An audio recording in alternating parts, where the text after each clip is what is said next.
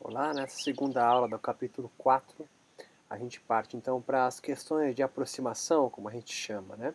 São a partir da análise das sete questões pré-elaboradas iniciais, né, que eu descrevi na aula passada.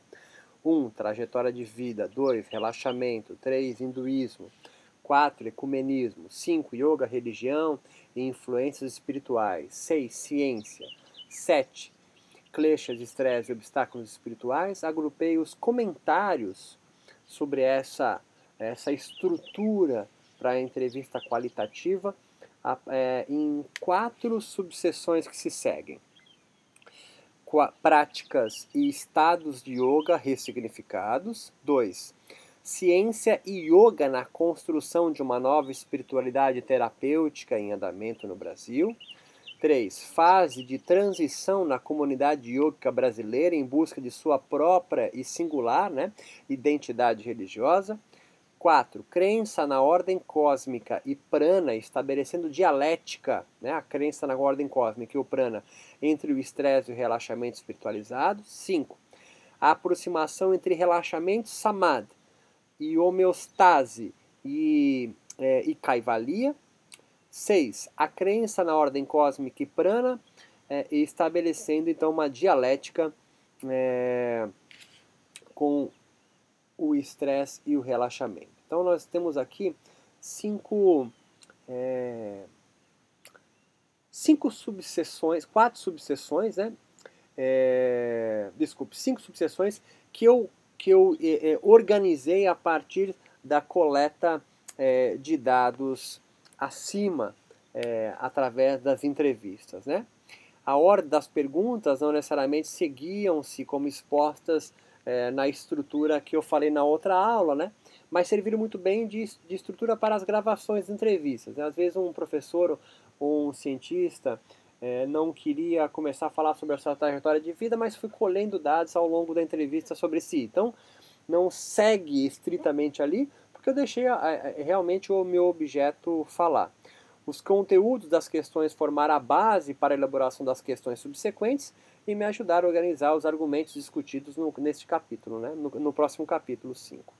Com relação às, quatro, às cinco subseções a seguir, né, que agora eu vou descrevê-las é, com maiores é, pormenores, é, elas são cruciais para, para se hipotetizar né, a, lo, a lógica que sustenta a estrutura do yoga como movimento religioso, desvinculado do hinduísmo e demais denominações divinas da nova era.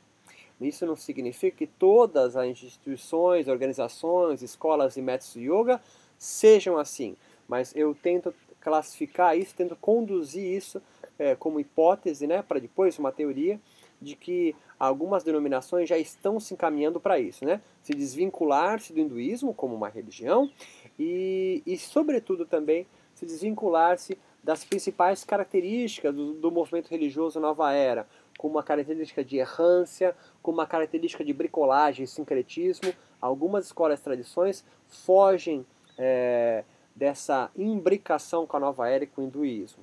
Mas, sobretudo, é, é, essa, essa hipótese, né, essas, essas cinco subseções que eu vou escrever a seguir, elas buscam ampliar a compreensão dos meandros que levaram possivelmente o yoga brasileiro a acomodar as causas do mal kleshas à configuração atual.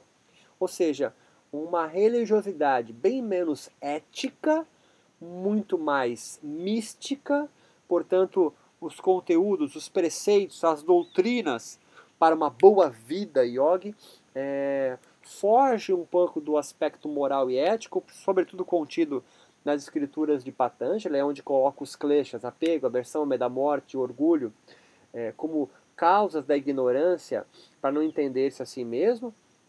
E o caminho óctuplo do, do é, é, é, sistematizado por Patanjali, né, o Ashtanga Yoga, sobretudo os dois primeiros ângulos, os dois primeiros membros, né, que é yamas e niyamas, uma verdadeiro, um verdadeiro código ético e moral de conduta de vida diária para o yogi, vai perdendo um pouco a sua força para quê?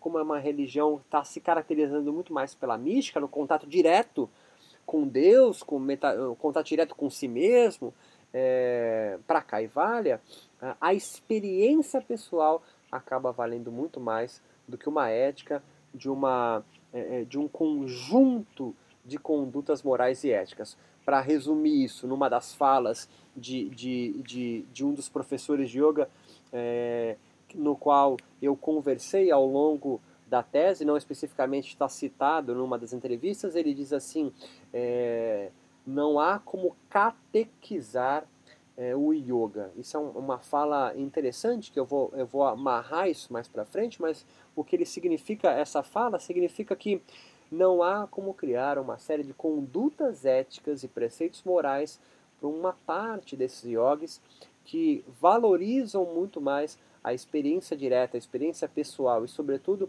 que advém da, dos seus ritos corporais, asana, pranayamas, mudras, é, é, fica muito mais rico a experiência pessoal. Por isso o caminho acaba sendo mais intrincado com as experiências deste grupo. É, mas no primeiro momento, a, a, apresenta uma divisão que os líderes do yoga realizaram, né, que eu colhi durante as entrevistas, entre prática ou método de estado ou experiência do yoga, permitindo a eles mesmos excluírem do seu micro-universo qualquer tentativa de secularizar o yoga pela fisiologia científica biomédica. Essa estratégia de, de, de, essa estratégia de colocar prática diferente de método e estado, é, é, é, prática ou método, né? diferente de, de, de uma prática física, e a, o seu produtor, estado, experiência, diferente de apenas um resultado físico, isso resguarda é, a promessa yógica de libertação e de qualquer tipo de secularização do yoga, ao mesmo tempo em que autoriza os avanços da ciência na investigação dos benefícios terapêuticos. Né? Isso não elimina que a ciência possa investigar o yoga, mas os yogis, os líderes do yoga, deixam claro que o resultado físico e empírico advindo da ciência pode não produzir é, nenhum tipo de experiência é, espiritual em quem, em quem é aplicado, ao invés do método, uma técnica. Na subseção ulterior, exponho pela primeira vez uma nova categoria de agentes atuando na manutenção e formulação do discurso do yoga. Mesmo sem a intenção real e muitas vezes contra a pretensão dos agentes, o conteúdo discursivo dos cientistas os inclui como parte inclusiva, junto com a dos mentores, ao microuniverso é, e yogico em formação no Brasil. Logo, posso supor uma, algumas colocações dos cientistas, uma condição destes como cientistas monges ou meditadores cientistas. Essa posição de cientistas monges ou meditadores cientistas são, não os encaixa em, em, nem como alunos e muito menos como mentores. De alguma forma, durante a análise das entrevistas, foi se evidenciando cada vez mais a mim a importância do conteúdo da fala dos cientistas na construção compreensiva dos kleshas ao lado do posicionamento dos mentores sobre o tema. A partir do relato dos cientistas entrevistados, aflora em alguns momentos um discurso que visa desautorizar a fala dos mentores do yoga com relação aos conteúdos doutrinários e práticos, por exemplo. Em palavras mais simples, a crítica é, de mentores contra posicionamento da, da ciência, de cientistas, mas também de cientistas criticando o conhecimento e posicionamento ético inadequado de alguns mentores, é, interpretando suas próprias doutrinas e sistema de atos espirituais. A contenda não reside, reforço, entre ciência e yoga, mas entre cientistas e yogis. Desse modo, ao invés de analisá-los como um posicionamento da ciência, né, os, cientistas que eu entrevistei, eu os avalio como parte integrante da estrutura religiosa invisível que hipoteticamente ainda parece reger o yoga brasileiro. Na análise da terceira subseção é, deste capítulo, vou mostrar uma fase de transição com o fim da disputa entre os agentes mais populares ao longo de 70 anos do yoga brasileiro, o embate entre Hermógenes e De Rossi. O término dessa contenda, dessa discussão, em processo ainda, entretanto, não impede que novos mentores do yoga surjam em cena com o mesmo mote discursivo híbridos versus tradicionalistas. Então, saem esses dois agentes, mas o mote no Brasil ainda continua entre híbridos, né, aqueles mais permissivos em relação ao yoga, é, versus tradicionalistas que buscam essa essência original do yoga, né, descrito diretamente nas suas escrituras. Eles são muito mais éticos e os híbridos eles são muito mais místicos. A diferença agora fica a cargo do maior tom propalado pelos herdeiros atuais da ortodoxia yógica brasileira. Em suma, a hegemonia está em processo de inversão. Agora são os tradicionalistas, né, os mais ortodoxos, os que buscam a essência do yoga nas escrituras, herdeiros, de certa forma, do mestre Rose, levantarem as suas vozes contra os hibridismos e permissividades religiosas, talvez no, entanto, de, no intento de resguardar ou resgatar certo purismo no yoga em que vivem e acreditam. E na última subseção, percebo duas crenças antigas que permanecem e alinham os novos símbolos e bens de salvação ou libertação do yoga no país. Prana, ou energia transfisiológica, metafísica, e a ideia da ordem cósmica, que rege desde a natureza, a sociedade, o funcionamento dos corpos até a vida em si. Na fala de um dos tradicionalistas, por exemplo, não coletado nas, nas entrevistas aqui, mas a posterior, né, depois dessa tese já, já vir, a, vir a ser discutida nos meios yogicos, ah, é, há, por exemplo, um, um, discurso de que Ishvara ou Ishvara não seja Deus, né? quase numa, numa concepção cristã. Mas, segundo a fala deles, né, desses tradicionalistas, são as leis que regem o universo. Por que eu estou falando isso agora? Porque esse tipo de fala é, corrobora com a ideia da ordem cósmica que rege o universo, né? desde a natureza, a sociedade, o funcionamento dos corpos até a vida em si. Né? É, há uma crença no yoga brasileiro que permanece de uma certa forma herdada, mas agora trazida por esses tradicionalistas na questão da ordem cósmica. E também de prana. Né? Prana é um conceito metafísico muito caro aos yogis, aos yogis contemporâneos, sobretudo os que trabalham muito mais o corpo. Essas duas crenças irão substanciar as transformações advindas do entrelaçamento é, do yoga com a fisiologia científica, sobretudo estabelecendo diálogo espiritual entre o conceito de estresse yógico, né, o estresse dentro desse sistema de crenças yógico, com os kleshas e as emoções nefastas, a dialética saúde e salvação, que a gente é, comentou aí no finalzinho do capítulo anterior. É, e aqui vai ser retomada e vai sendo costurada até o final das nossas aulas. Né?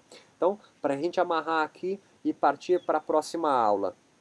A partir das falas, das entrevistas, né, e que eu fiz aquela, aquela análise, né, a partir de questões pré-elaboradas de forma qualitativa, trajetória de vida do yoga, do cientista, o, como ele entende relaxamento no micro-universo do yoga, é, como ele discursa sobre o hinduísmo né, no, no yoga, o que ele entende sobre ecumenismo, se é bom ou se é ruim para o yoga, yoga, religião e, as, e outras influências espirituais dentro desse, desse, desse micro-universo do yoga, o conceito de ciência, como eles compreendem isso, klesha, obviamente, estresse e obstáculos espirituais. A partir do conteúdo dessas sete questões, né, eu agrupei as falas, né, as respostas, o discurso dos yoga cientistas em cinco subseções, que eu vou agora falar cada uma delas na próxima aula. Um, práticas e estados de yoga ressignificados. Né? Há uma diferença no discurso agora entre prática e estado. É, não é toda a prática que conduz ao estado né, do yoga, isso é claro.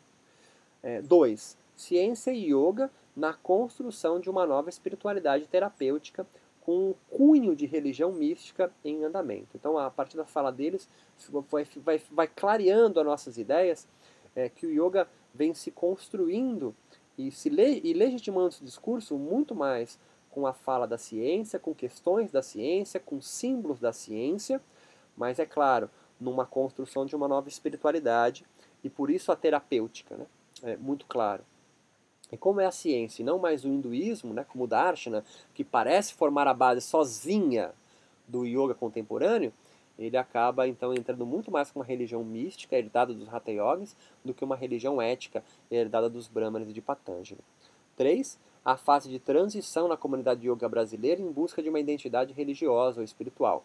É muito claro, é, é, muito evidente na fala deles que o, nós vamos citar as falas, né, exatamente aqui a partir da próxima, aula, que todos eles se entendem numa fase de transição no yoga, seja para diminuir a obsessão pelos asanas, né, na parte corporal, seja na, na, na busca por uma identidade singular a partir de novos discursos. 4. A permanência na crença da ordem cósmica, eu citei do Ishvara, né, do Ishvara, de Deus, né, dentro, dentro do, do, de Patanjali, aqui já sendo construído como forças é, é, é, energéticas que regem o universo, mas ainda há a crença numa ordem cósmica, ou seja, que há uma posição sua que você deva ocupar neste planeta, nessa vida, para que assim, assim você conseguir ascender dentro do projeto de uma boa vida do yoga. E também o conceito de prana prevalece, mesmo entre yogis é, com, com, com construção acadêmica na sua vida. E a última é a aproximação entre relaxamento, samadhi, entre homeostase, kaivalya e entre estresse e relaxamento. Tá? Próxima aula, então, a gente vai agora esmiuçar esses cinco, cinco subseções que eu colhi a partir da fala dos entrevistados. São aulas um pouco mais é, é, morosas, porque eu tenho que citar muito da fala deles para embasar as minhas, as minhas conclusões, as minhas hipóteses, talvez no último capítulo uma teoria sobre yoga no Brasil.